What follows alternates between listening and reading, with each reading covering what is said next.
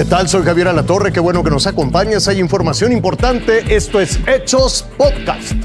Yo soy Jorge Zarza y estos son los hechos aquí y ahora. En agosto pasado le dimos a conocer la captura de Lisette y de su amiga Rina, acusadas por el delito de feminicidio, ya que presuntamente planearon el crimen de la expareja de una de ellas para luego cobrar el seguro de vida. Este fin de semana fueron detenidos e ingresados a prisión Mayra N. y Eric N., implicados también en este crimen, junto con otra mujer ellos habrían ayudado en el crimen cometido en julio allá en el 2020, cuando el cuerpo de la víctima fue abandonado en la carretera federal México-Cuernavaca, simulando que había sido atropellada. En Tlanepantla, en el Estado de México, se ha vivido una persecución de película. Uniformados trataron de cercar a una persona que había lanzado disparos al aire y cuando lograron detenerlo, mire lo que descubrieron. El conductor que puso en jaque a decenas de policías mexiquenses y capitalinos se trata de un servidor público de la Fiscalía General de Justicia de la Ciudad de México. La dependencia confirmó horas después que es uno de sus policías de investigación. La fiscalía asegura que en parte el policía de investigación discutió con una mujer y realizó disparos al aire. Ese fue el incidente que inició la persecución. Pero según el testimonio de la policía mexiquense, el agente disparó contra ellos en su intento por escapar. El automovilista se internó en la Ciudad de México, por lo que policías preventivos capitalinos se sumaron así a la cacería. Fue hasta la avenida Jesús Galindo y Villa, metros antes del viaducto Río de la Piedad, en la alcaldía Venustiano Carranza, donde el cerco policíaco terminó con la carrera de la gente, a quien le incautaron el arma que portaba. El detenido fue trasladado a las instalaciones de la Fiscalía de Investigación de delitos cometidos por servidores públicos, donde se inició el expediente en su contra por disparar su arma de cargo y darse a la fuga.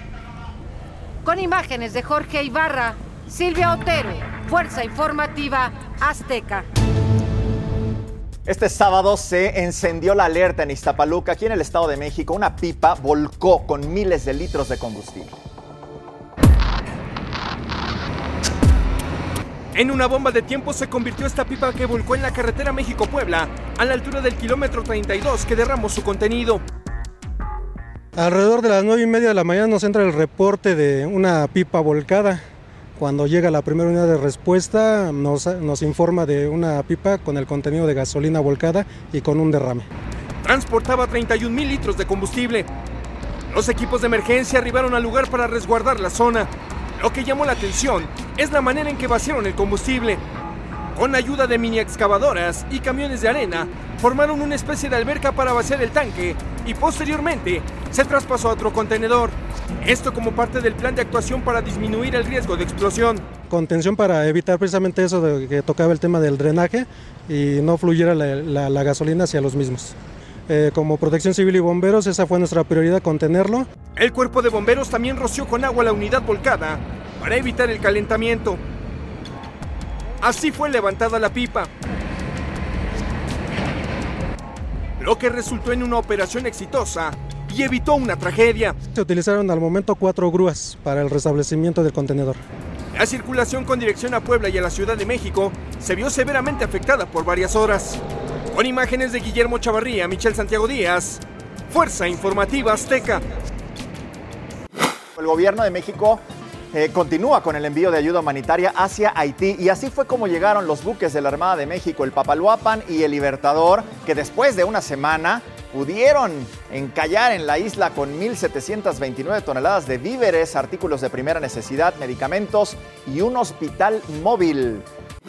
El pastor evangélico Jacob N. fue detenido en Ecatepec, ahí en el Estado de México, cuando alteraba el orden público en la colonia Jardines de Morelos. Al revisar su situación jurídica, la autoridad se dio cuenta de que este hombre era buscado desde julio en Nuevo León por el presunto abuso sexual en contra de 11 menores de una casa hogar.